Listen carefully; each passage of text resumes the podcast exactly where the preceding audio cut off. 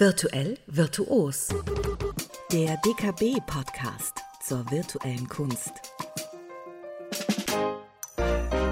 Es ist tatsächlich soweit. Wir haben Monate darüber gesprochen und jetzt ist sie da sozusagen. Ja. Die Ausstellung Resonanz der Realitäten mit den Werken unserer VR-Künstlerinnen und Künstler die ein Stipendium bekommen haben, und zwar im Rahmen des VR-Kunstpreises der DKB in Kooperation mit CAA und alle Fäden laufen bei ihr zusammen bei Tina Sauerländer. Hallo. Hallo Tanja. Wir haben schon ganz lange drüber gesprochen. Du kuratierst die Ausstellung im Haus am Lützowplatz und wir haben ja naja, ich nenne es mal besondere Zeiten. Da könnte ich mir vorstellen, es ist nicht ganz so einfach, eine Ausstellung zu kuratieren. Lass uns mal ganz kurz vorneweg die Key Facts sagen. Wann geht's los und äh, kann ich hinkommen als Besucherin, als Besucher oder wie funktioniert das? Ja, also die Ausstellung eröffnet am 16. April und läuft dann bis zum 6. Juni. Und während dieser Zeit, also vom 17. April, ist die Ausstellung auch für BesucherInnen geöffnet. Und zwar das mit vorheriger äh, Einlasszeitbuchung über die Website vom Haus am Lützowplatz. Und dort kann man sich dann auch immer über die aktuellen Corona-Bestimmungen oder Lockdown-Bestimmungen informieren. Also wie bei allem anderen auch heißt es, wir müssen flexibel bleiben. Und dann ist quasi Click and Meet. Heißt es doch so schön aktuell, oder? So eine Art, genau. Wir sprechen heute darüber, wie plant man eigentlich so eine VR-Kunstausstellung. Und wir haben ja normalerweise immer einen Gast gehabt, aber ich behaupte, es gibt keine bessere für dieses Thema als dich, Tina. Danke, Tanja. Jetzt schaut sie etwas verschämt zur Seite. Äh, darum bleiben wir heute zu zweit. Das finde ich auch sehr schön. Und ich befrage dich zur Ausstellung. Resonanz der Realitäten heißt das Ganze. Ein schöner Titel. Ich liebe Alliteration. Ich auch. Äh, den Namen hast du dir überlegt, siehst du, du auch. Du hast dir den Namen überlegt.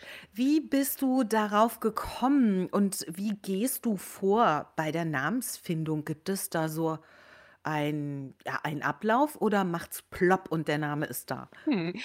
Äh, ja, ich wünschte manchmal, es würde einfach nur plopp machen und der Name wäre da, aber so, so läuft es nicht. Ähm, ja, aber das war bei dieser Ausstellung auch eine besondere Herausforderung, weil normalerweise plane ich Ausstellungen aufgrund eines bestimmten Themas.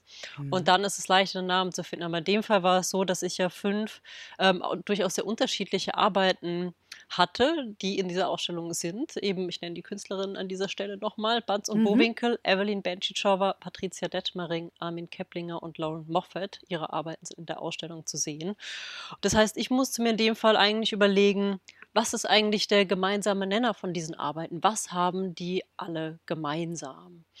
so bin ich dann äh, darauf gekommen, dass jede Arbeit sich mit unterschiedlichen Wirklichkeiten beschäftigt. Ne? Also zum mhm. Beispiel bei Lauren Moffat treffen wir auf Menschen, deren Stimmen oder deren Worte von einer KI generiert wurden. Oder bei Barnes und Bowinkel treffen wir auch auf künstliche Intelligenzen, die äh, versuchen, mit uns in Kontakt zu treten. Mhm. Und bei Armin Keplinger ähm, nehmen wir Skulpturen aus total unterschiedlichen Perspektiven wahr, äh, die in der Realität gar nicht so möglich wären. Das heißt, es geht immer um verschiedene Wirklichkeiten, um verschiedene Blickwinkel auf die Dinge das verbindet sich dann mit der Idee der Kommunikation, die mir persönlich äh, sehr wichtig ist, dass Kommunikation für mich persönlich der Schlüssel ist zu einem auch gesellschaftlichen Verständnis füreinander. Und ähm, dadurch, dass man in der Ausstellung die verschiedenen Realitäten, die sich ineinander widerspiegeln, ineinander resonieren, immer wieder kennenlernt, immer wieder neue Perspektiven einnimmt und beobachtet,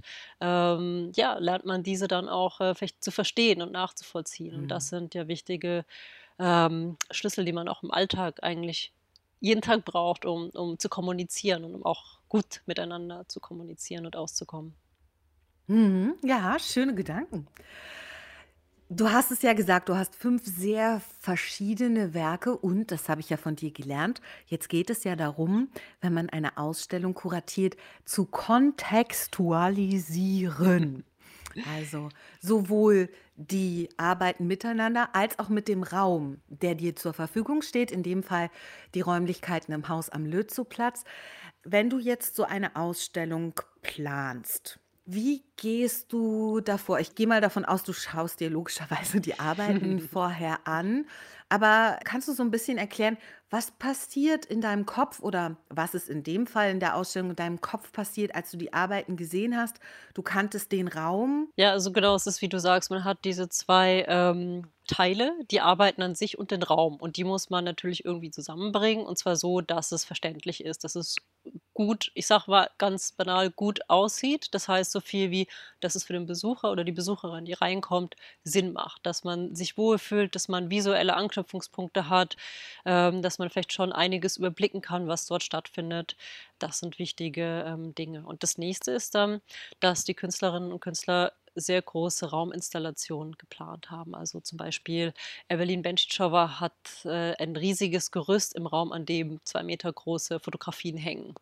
So, das ist Mhm. dann natürlich eine Arbeit, die die eignet sich dann nicht für jeden Raum, die kann man nicht, dann auch nicht überall hinstellen. Und wenn man natürlich zum Beispiel gleich am Anfang, äh, dort wo der Besucher reinkommt, ein riesiges Gerüst aufbaut und dann den kompletten Blick auf die restliche Ausstellung versperrt, funktioniert das räumlich auch nicht mehr wirklich Mhm. gut. Und deswegen habe ich mich entschieden, die äh, Installation von Banz und Bowinkel Polymesh in den ersten Hauptraum zu machen. Das ist die erste Arbeit, die man sieht, wenn man die Treppe runtergeht im Haus am Lützowplatz. Und die Arbeit ist so gestaltet, sie besteht aus einer Bodenarbeit, aus einem speziellen Boden, aus Mhm. mehreren Teilen, auch unter anderem aus Edelstahlplatten, aber auch aus so einem Vinyl und einer Wandinstallation. Das heißt, äh, der Raum ist bespielt, aber der Raum selber ist, ist frei und man hat diese Möglichkeit auch durchzugucken, in die anderen Räume schon reinzuschauen und auch Ah, die okay. Installation der anderen KünstlerInnen dadurch auch zu sehen. So schafft man eben so eine offene Räumlichkeit, die eben auch schon ganz viel kommuniziert, wenn man in den Raum reinkommt. Und das ist total wichtig. Das ist spannend. Jetzt frage ich mich, da muss man ja so ein bisschen, hm, Ahnung haben, auch von quasi, wie funktioniert der Mensch, wie orientieren wir uns? Hast du das gelernt im Studium und und kommen dann Erfahrungen dazu oder wie woher weißt du das? Äh, ähm, ja, ich wünschte, ich hätte es gelernt. Ich, es ist ja, liegt ja schon äh, 20 Jahre zurück, dass ich angefangen habe zu studieren. Und damals gab es sowas wie kuratorische Studien nicht, sondern es gab ganz Hm, klassisch Kunstgeschichte und das habe ich auch studiert. Und ähm, das lernt man dann natürlich im Laufe des, der Jahre des Kuratierens. Das mache ich jetzt ja auch schon über zehn Jahre. Und das Wichtigste ist aber eigentlich, dass man es schafft, sich immer wieder in die Rolle der BesucherInnen an den verschiedenen Orten mhm. hereinzuversetzen. Was passiert? Man läuft es am besten einfach ab. Man geht da rein, man geht die Treppe hinunter und fragt sich, was erwarten die Besucher von einem, was jetzt hier passiert? Welche Informationen wollen die jetzt sehen? Wonach Mhm. greifen die? Ähm, das sind einfach wichtige Sachen. Also diese Fähigkeit, sich immer wieder kritisch in diese gedanklich oder vor Ort in diese Situation zu begeben und das nachzuvollziehen, das ist ähm, essentiell in, in meinem Job, definitiv, ja. Hast du dann auch Testläufer und Läuferinnen? ähm, ja, normalerweise schon, weil ich dann sowas nicht ganz alleine plane, sondern immer mit anderen noch als Sparringspartner auch Mhm. durchdenke, einzelne Aspekte der Ausstellung Mhm. und auch mit den KünstlerInnen zusammen natürlich. Wie lange planst du sowas im Voraus oder jetzt speziell Resonanz der Realitäten?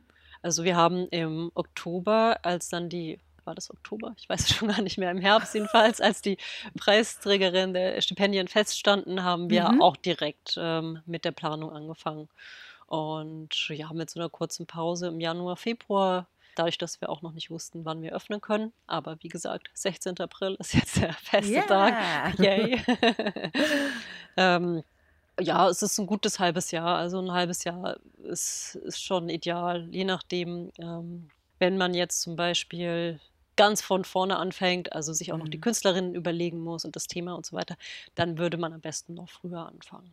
Aber die Mhm. Ausstellung ist auch komplex. Also jede Künstler, Künstlerin, die haben riesige Ins Rauminstallationen gebaut. Ne? Das muss man ähm, vorbereiten. Die Patricia Detmering hat äh, Zementskulpturen ähm, gebaut, futuristische Steine sozusagen, die Ja. wirklich auch groß sind. Und ja, das, da steckt schon viel Arbeit drin.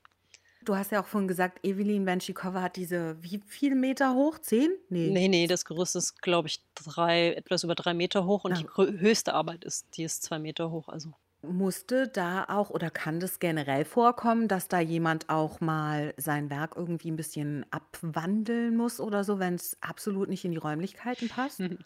Ja, auf jeden Fall. Also, bei der Ausschreibung vom VR-Kunstpreis hatten wir Mhm. ja die KünstlerInnen auch gebeten, eben Ideen für ihre Rauminstallation mitzuliefern. Hm, mhm. Und das heißt, wir wussten schon grob, was sich die Künstlerinnen auch, ähm, so vorstellen, welche Ideen sie haben. Und dann geht es wirklich darum, in der Zusammenarbeit mit jedem Einzelnen mich also, dass ich mich dann den hinsetze und überlege: „So, wir haben jetzt hier diesen Raum. Diese Ideen können wir jetzt zum Beispiel umsetzen und diese Ideen gehen zum Beispiel nicht.“ Zum Beispiel, weil die Decke nicht hoch genug ist, weil Mhm. Durchgang ist, mit dem man nicht geplant hat, weil 'ne Fußleiste im Weg ist, weil das zu sehr in die andere Installation eingreift. Also, es ist immer wirklich auch da 'ne Kommunikations und und Abstimmungsfrage, die Arbeiten dann so zu inszenieren, dass sie im Raum wirklich gut wirken und auch eben miteinander gut wirken, dass es gute Übergänge gibt, dass das eben auch funktioniert. Und das schafft man eben in in der Abstimmung mit den KünstlerInnen. Mhm. Jetzt hast du grad von den hauptsächlich von den räumlichen Gegebenheiten gesprochen.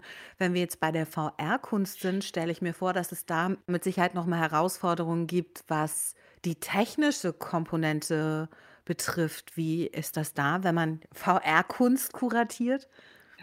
Ja, die technische Komponente ist natürlich schon, ähm, sehr wichtig, aber am Ende ist es ein weiterer Baustein in dieser ganzen Organisation. Wir wissen, wir brauchen die und die Computer, die und die Headsets, die und die Kopfhörer und dann, ja, wird das im Grunde auch bestellt und dann bespielt. Also, es ist mehr oder weniger Teil der Routine. Es wird dann eben eher schwieriger, ähm, wie das Handling ist in der Ausstellung, jetzt auch unter Corona-Bedingungen. Da haben wir uns sehr, sehr Mhm. viel Gedanken gemacht. Wie, äh, wird die Technik desinfiziert? Wie machen wir das? Welche Kopfhörer sind auch vielleicht praktischer als andere im Handling? Welche kann man besser abwischen? Ähm, wie schützt man die VR-Headsets, wenn man die ständig desinfizieren muss? Ja. Also, das waren jetzt eher neue, ähm, Fragestellungen, die aufkamen. Und die eigene Technik kann man ja nicht mitbringen. Das bringt ja Ja, nix, oder? äh, ne, das das geht leider nicht. Das wünschte ich, das wäre auch schön, aber die Brillen es gibt ja verschiedene Hersteller und verschiedene Ja. Programme und das heißt, jede Arbeit funktioniert im Grunde unterschiedlich und es gibt auch ganz verschiedene Headsets, ähm, in dieser Ausstellung, Ach, genau. das ach so, innerhalb der Ausstellung gibt es sogar verschiedene Mhm. Headsets? Genau, jede Arbeit Ach. jede Virtual Reality Arbeit ist eingebettet in eine Installation von den Künstlerinnen im Raum. Und Mhm. genau, jede hat dann eine eigene VR-Brille, jede Arbeit. Und zusätzlich gibt's eben noch eben Fotografien. Es gibt noch 'ne Augmented Reality Arbeit. Es gibt sogar Dias, es gibt Gemälde, es gibt Skulpturen, es gibt quasi, ja, äh, große Installationen. Es gibt alles in dieser Ausstellung. Ich durfte ja schon mal ich weiß gar nicht mehr, bei welcher Folge wir uns das angeschaut haben, aber da durfte ich mal so einen Plan sehen, der ja aussieht wie quasi so 'n Architekturplan. Ähm, hast du da, äh, 'ne Software? Gibt es speziell Software für so was, um solche Ausstellungen zu planen? Ja, es gibt, äh, 3D-Softwares, wo man wirklich Räume maßstabsgetreu genau nachbauen kann und dann da drin auch die Arbeiten auch als 3D-Modell direkt platzieren kann. Also, die Künstlerinnen arbeiten fast alle damit und die haben mir dann wirklich super Ansichten geschickt im 3D-Modell, wie diese wie ihre Installationen auch aussehen. Genau, das ist ziemlich weit fortgeschritten. Das kann man vorher alles extrem genau im Detail sich in den Räumen auch Ah, anschauen am super. Computer. Äh, ist das jetzt so spezielle Kunstkuration? Ich weiß gar nicht, wie wie er Ja, ja. äh, Software oder ist das Architektursoftware, die abgewandelt wurde oder was benutzt wird? Ich Weißt du ich weiß es gar nicht genau, weil das machen ja die KünstlerInnen. Die schicken mir das Ja. dann. Ich persönlich, äh, ganz ehrlich, ich, ähm, brauche das gar nicht so genau. Ich skizziere das, ähm, mit der Hand oder, ähm, ja, male mir grob die Proportionen auf, oder schiebe 'n paar Bilder hin und her auf, keine Ahnung, im PowerPoint oder Ja, Keynote. ja. Ähm, das das das reicht mir eigentlich immer auch für meine Vorstellungskraft, ja. Aber wenn's dann eben darum geht, Dinge genau auszumessen es gibt einfach manche Mhm, mhm. Installationen, da muss man millimetergenau fast vorher planen, ob das wirklich so passt und dafür braucht man dann natürlich dann eher noch bessere Tools. Aber mei im Grunde kann man das auch auf 'nem Grundriss aufzeichnen. Wie ist denn das, wenn jetzt die Ausstellung aufgebaut wird oder generell 'ne Ausstellung aufgebaut wird? Denn du verlegst ja nicht die Kabel, das machen ja dann wieder andere Leute. Bist du da die Bin ich schon nicht so sicher. Ach, du verlegst auch Kabel. Ja, manchmal muss man auch selber Hand anlegen, damit es ähm, funktioniert. Aber wie, wie viele Menschen sind denn da bei so einem Aufbau vor Ort und bist du die ganze Zeit dabei? Ja. Ja, Ja. das ist ja lange Tage dann, oder? Ja, naja, auf jeden Fall. Aber ja, so ist es eigentlich immer. Ja, auch zum Thema Aufbau war es natürlich so, Mhm. dass der auch unter Corona-Bedingungen stattgefunden hat und wir natürlich auch ähm, das genau planen mussten. Ne? Wann ist wer im Raum, in welcher Ecke, können wir die ganze Zeit lüften? Wir brauchen Corona-Tests, wir brauchen Masken und so weiter. Und dementsprechend war das auch eine sehr detaillierte Planung, die da vonstatten gegangen ist. Und jetzt bei der Ausstellung waren das insgesamt fast 15 Leute, die an dieser Ausstellung, an diesem Ausstellungsaufbau mitgewirkt haben zu verschiedenen Zeiten. Wer sind diese Menschen, die beim Aufbau beteiligt sind? Was machen die da alles? Also zum Glück waren äh, die KünstlerInnen ja auch ähm, alle da und Ah, okay, haben die natürlich auch vor, geholfen, vor mit. Mhm. ihre Arbeiten zu installieren. Wenn das, das ist immer ein Glücksfall, wenn die Künstlerinnen auch wirklich ähm, da sind, dann ähm, Ja. kann man einfach auch genau abstimmen, wo was hin soll, ob das wirklich jetzt so aussieht, wie es aussehen soll. Das ist äh, wirklich sehr, sehr wichtig und das war bei dieser Ausstellung auch sehr wichtig, weil wir auch die ortsspezifischen Installationen hatten und Hm. Genau, und sonst gibt es dann noch Helfer, die ähm, zum Beispiel die Wandtexte kleben oder die eben doch die Kabel dann verlegen Ja, oder die wenn du das das Licht machen, die,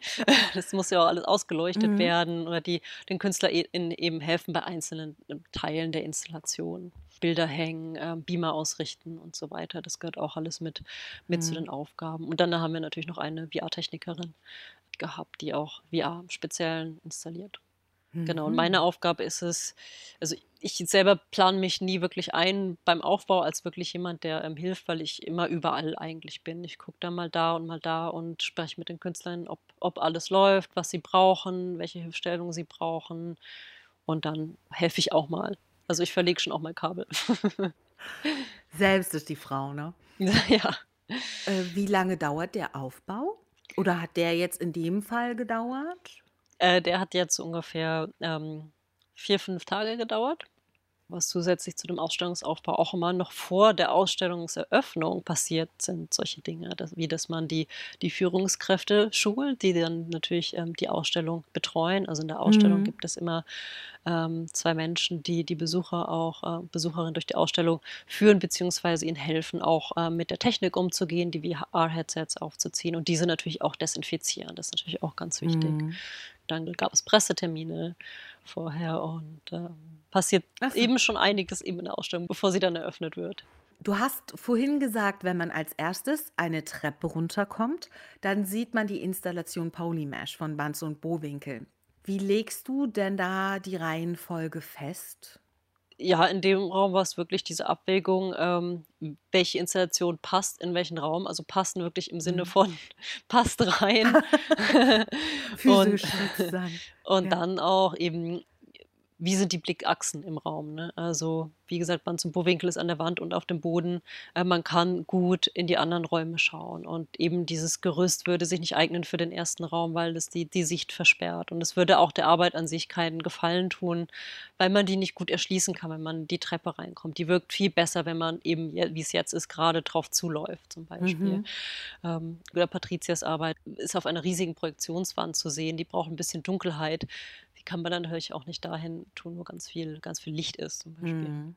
So wie du es bisher beschrieben hast, klingt es ja eigentlich nach einer nach einem relativ reibungslosen Ablauf oder nee, rei- streich reibungslos, weil darauf will ich nämlich eigentlich hinaus, sondern dahingehend, dass die Künstlerinnen und Künstler sind vor Ort. Hast du gesagt, das ist ja immer ein bisschen besser, weil du im Gespräch mit denen absprechen kannst, die vielleicht auch was verändern können. Sie haben es halt selber quasi, die Künstlerinnen und Künstler, äh, schon geschaut, wie würde das in den Raum passen.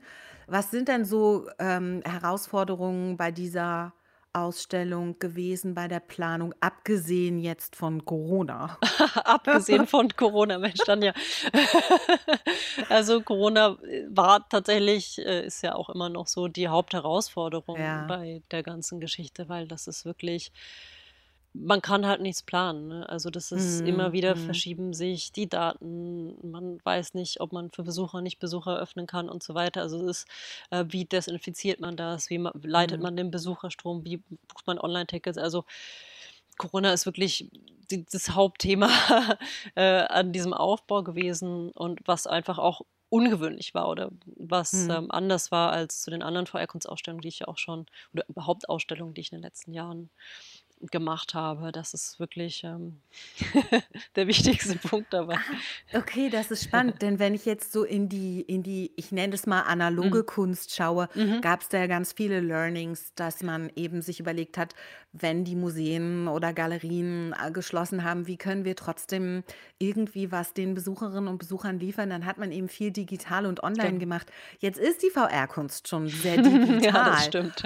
Äh, gab's da trotzdem irgendein Learning, wo ihr sagen konntet: „Oh, das können wir in Zukunft anders machen oder zusätzlich machen?“ Genau, wir werden auch ganz, ganz viel, ähm, zusätzlich machen, aber das ist wirklich 'n guter Punkt und das ist auch 'n Punkt, wo wir sehr viel überlegt haben, ne? Wenn man in die Ausstellung geht, gibt's zwar die tollen großen Installationen, aber die Virtual Reality Arbeit, die kann ich nicht in die Kamera halten, ne? Dazu muss man Mhm, halt das mhm. Headset auf aufsetzen. Aber wir werden das jetzt so, ähm, überbrücken. Wir machen ja auch ganz viele Veranstaltungen. Also, am 16.04. die Eröffnung, Mhm. ähm, wird über Zoom gestreamt und dann gibt es auch hybride Veranstaltungen im Laufe der 8 Wochen oder 6 Wochen Laufzeit. Ja. Ähm, eigentlich immer mittwochs, kann man sich schon mal vormerken. Steht aber auch alles auf der Immer Website vom mittwochs, okay. VR-Kunstpreis und vom Hall natürlich.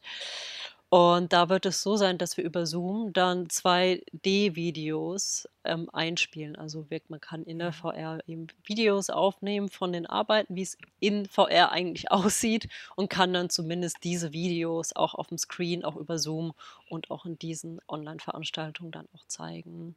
Also, das heißt, ich sehe, was ich sehe, aber es fehlt natürlich 'n bisschen das immersive Äh, Erlebnis es leider, ne? es fehlt das immersive Erlebnis und auch das interaktive Erlebnis. Manche Arbeiten sind Mhm, ja mhm. durchaus auch, ähm, interaktiv. Auch da haben wir 'ne Lösung gefunden. Ich habe ja noch eine andere Firma, die heißt Radiance VR, mit Mhm. der das ist eigentlich eine Website, auf der wir VR-Kunst dokumentieren. Also, am 16.04. haben wir parallel dazu eine App gelauncht, in der man die Arbeiten oder Videodokumentation in 360 Grad von den Arbeiten der VR-Künstler, Künstlerinnen in dem Headset sehen kann. Das heißt, jeder, der eine Quest oder eine Quest Ja. 2 von Oculus zu Hause hat, kann sich kostenlos diese App runterladen, dann 360-Grad-Videos von den Arbeiten auch bei sich zu Hause anschauen. Die Infos dazu sind natürlich auch auf der Homepage. Ach, das ist ja auf jeden Fall Mhm. schöne Sache.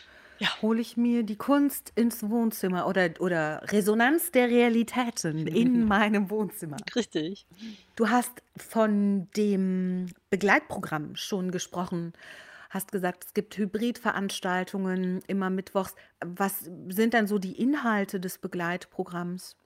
Bei dem Begleitprogramm ist es so, dass die ZuschauerInnen über Zoom zugeschaltet sind und ich werde im Raum stehen. Das heißt, ich führe durch die Ausstellung, und werde die einzelnen Arbeiten und Installationen vorstellen. Es gibt natürlich jemanden, der mich dabei filmt und derjenige kann dann auch Nahaufnahmen machen, kann näher rangehen. Also, ich habe schon die Möglichkeit, sehr, sehr gut die Ausstellung auch, ähm, zu vermitteln, auch online. Und parallel können wir die Filme einspielen, ähm, die 2D-Videos von den Inside VR-Arbeiten. Und da wird's äh, werden auch die KünstlerInnen immer zu Gast sein. Also, es gibt eine Kuratorenführung, ich glaube am 21. April. Und Mhm. bei den weiteren, äh, Mittwochsterminen werden dann auch die KünstlerInnen immer zu Gast sein.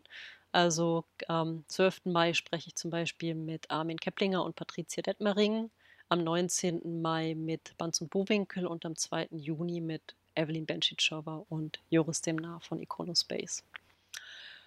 Das ist das bisher geplante Programm und ja, je nachdem, ob Lockdown ist oder nicht, werden da bestimmt auch noch andere Veranstaltungen und Talks und Paneldiskussionen dazukommen. Ach schön, ja. Gut, so 'n Talk kann man dann immer noch relativ spontan machen im Gegensatz zu 'ner Ausstellung insgesamt. Am 7. Mai wird die Preisverleihung stattfinden, richtig? Richtig, genau. Wie wird die denn stattfinden? Habt ihr Ideen mit Sicherheit? Äh, was ist da bisher geplant? Ja, also, das heißt der VR-Kunstpreis. Ja. Dementsprechend werden wir auch 3 Preise verleihen am 7.05. mit einer hochkarätigen Jury, die darüber entscheiden wird. Ähm, die Veranstaltung wird auch hybrid stattfinden. Das heißt, wir werden im Ausstellungsraum sein, die Preisverleihung abhalten und das wird dann live übertragen auf Zoom, auf YouTube, auf Facebook, keine Ahnung. Sehen wir dann. Ja. genau. Ich bin ja sehr froh, dass ich nicht selber in der Jury bin, weil alle Installationen und Arbeiten sind so großartig und eben auch so verschieden. Ich bin froh, dass ich da keine Entscheidung treffen muss. Ich werde dich nicht fragen, ob du ein Lieblingswerk hast, weil sowas, glaube ich, immer blöd ist, ähm, das zu, sowohl zu fragen als auch zu beantworten. Aber mich interessiert trotzdem, was ist denn für dich persönlich so das Besondere an genau dieser Ausstellung Resonanz der Realitäten? Das Besondere für mich an der Ausstellung ist also, das ist für mich persönlich super wichtig, dass ich diese Ausstellung in Deutschland, auch in Berlin, quasi in meiner Heimatstadt realisieren konnte, weil ich ähm, ist in Deutschland auch wirklich eine einmalige Geschichte. Es gab viele Ausstellungen zum Thema Mixed Realities in den letzten Jahren in verschiedenen auch tollen Museen, auch tolle Ausstellungen, aber es gab in Deutschland einfach keine Ausstellung, die sich wirklich nur auf Virtual Reality spezialisiert hat. Und die Ausstellung, die ich dazu gemacht habe, habe ich alle im Ausland gemacht. Und ich bin sehr froh, das in dieser Form jetzt auch hier ähm, auch zeigen zu können und installieren zu können. Und dann, was ich auch noch besonders spannend finde, ist wirklich das Thema, also Re Resonanz der Realitäten ist ähm, für mich persönlich so ein wichtiges Thema und auch gerade in, in diesen Krisenzeiten, wo es so wichtig ist und gleichzeitig so schwer ist, Empathie und Mitgefühl für andere Menschen zu empfinden. Man sieht es ja jeden Tag auf der Straße, die Auseinandersetzung von Leuten, die Masken tragen oder keine Masken mhm. tragen. Und deswegen finde ich es besonders wichtig, in dieser Zeit ja, sich in andere Leute oder Perspektiven hineinversetzen zu können und dadurch die Welt vielleicht auch mit anderen Augen sehen zu können. Und genau darum geht es eben ähm, in der Ausstellung. Ah, schön. Da bekomme ich direkt Gänsehaut. Und ich möchte das an der Stelle nochmal erwähnen. Das ist ja dann eine Deutschland-Premiere sozusagen wenn du sagst, zum ersten Mal in Deutschland. Also es gab natürlich schon ganz, ganz oft VR-Kunst in Ausstellungen in Deutschland, auf jeden Fall. Aber, aber dass man sich auf dieses Thema so ja. fokussiert, das ist eben das, was wirklich neu ist. Wie gesagt, es gab tolle Mixed Reality Kunstausstellungen ja, in Stuttgart. Ja. Wir hatten ja die Eva Freuzheim genau. auch zu Gast und das Zeppelin Museum und so weiter. Also es gab definitiv tolle Sachen. Aber diese Konzentration auf dieses Medium und sich wirklich mhm. zu überlegen, was ist das eigentlich konkret, was macht das mit uns, was kann das Medium auch über unsere Welt sagen, wie können, arbeiten Künstler ganz konkret damit. Das finde ich halt wichtig und das ist wirklich toll, das so realisieren zu können. Mhm. Ja, und es sind auch tolle Arbeiten wirklich sehr, sehr spannende Sachen dabei. Und ich, ich hoffe, ich kann sie dann alle so live sehen. Ich muss, ich muss mich online anmelden, nochmal, um das Richtig. zu fragen. Ne? Genau. Du gehst auf die Website vom Haus am Lützeplatz oder auf unsere Seite vrkunst.dkb.de und dort findest du alle Informationen, auch immer eben tagesaktuell, falls Schließzeiten Super. sind oder nicht. Und dann bucht man eine Einlasszeit und ja. kann dann kommen. Und habe ich dann ein bestimmtes Zeitfenster? indem ich die Ausstellung mir anschaue? Ach, dann ja, Mensch, das ist auch eine schöne Frage. Das war auch ein.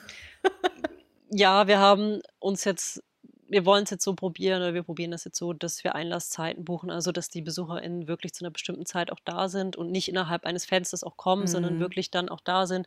Das ist wichtig für den Ablauf der Ausstellung, auch für die Betreuung, ähm, dass sie genau auch vielleicht jemanden haben, der hilft, die Headsets aufzuziehen und sowas. Das sind auch entscheidende Faktoren. Und wir gehen jetzt davon aus, dass jede Besucher, Besucherin vielleicht maximal eine Stunde bleibt hm. und dann sollte sich das auch ganz gut ausgehen. Aber auch das ist für uns auch neu und das, das testen wir auch alles natürlich jetzt in den ersten Wochen. Am 7. Mai ist die Preisverleihung und die Ausstellung geht bis wann? Bis zum 6. Juni. Bis zum 6. Juni. Bis zum so. 6. Juni. Vielleicht wird sie auch verlängert. Also, falls jemand oh. jetzt am 7. Juni den Podcast hört, guckt doch nochmal auf die Seite. vielleicht doch noch kommen kann. genau, vielleicht gibt es noch eine Chance. Wenn die Ausstellung dann quasi vorbei ist, ist dann damit automatisch auch deine Arbeit zu der Ausstellung beendet oder gibt es noch Nacharbeiten für dich? Äh, ja, eigentlich ist die Arbeit dann beendet. Ähm, also ich mache natürlich noch den Abbau mit auch einem Team. Also die Ausstellung müssen wir mhm. natürlich noch abbauen und da ich trage natürlich dafür Sorge, dass alle Arbeiten, alles was ausgestellt ist, auch wieder heil bei den KünstlerInnen ankommt oder die Technik auch wieder beim Technikverleih ankommt. Was für mich natürlich super wichtig ist als Kuratorin, ist die Dokumentation von der Ausstellung, weil das wirklich das Einzige ist, was danach bleibt. das ist auch das, was die Ausstellung weiterträgt. Auch am Ende das, was sie nachhaltig macht, ne? weil Menschen sich darüber informieren können. Und das machen wir aber schon alles quasi. Vorher machen wir Fotos von der Ausstellung, wir machen einen, einen Videofilm über die Ausstellung, wir machen einen äh, 360-Grad-Film, den man sich dann auch wieder Mhm. im Headset anschauen kann, Ja. Über die Ausstellung. Und ähm, es wird auch einen Katalog zur Ausstellung geben Ah. mit Texten von mir, von äh, Sabine Himmelsbach, Direktorin vom HEC, Haus der elektronischen Künste, die Mhm. auch ähm, Jurymitglied war, und von der Kunsthistorikerin und Journalistin Annika Meyer. Wir planen eine Finissage am 6.6. Wir hoffen, dass dann der Katalog bis dahin fertig ist. Aber auch da wieder bitte aktuelle Informationen auf der Homepage nachlesen. Ja, das muss man nahezu nach jeder Information quasi hinterher schieben. Ich bin sehr, sehr gespannt auf die Ausstellung. Wir reden ja seit ja, Monaten davon. Wann haben wir angefangen? Im Mai letzten Jahres. Ne? Ja, Fa genau. quasi fast ein Jahr Ja. reden wir davon.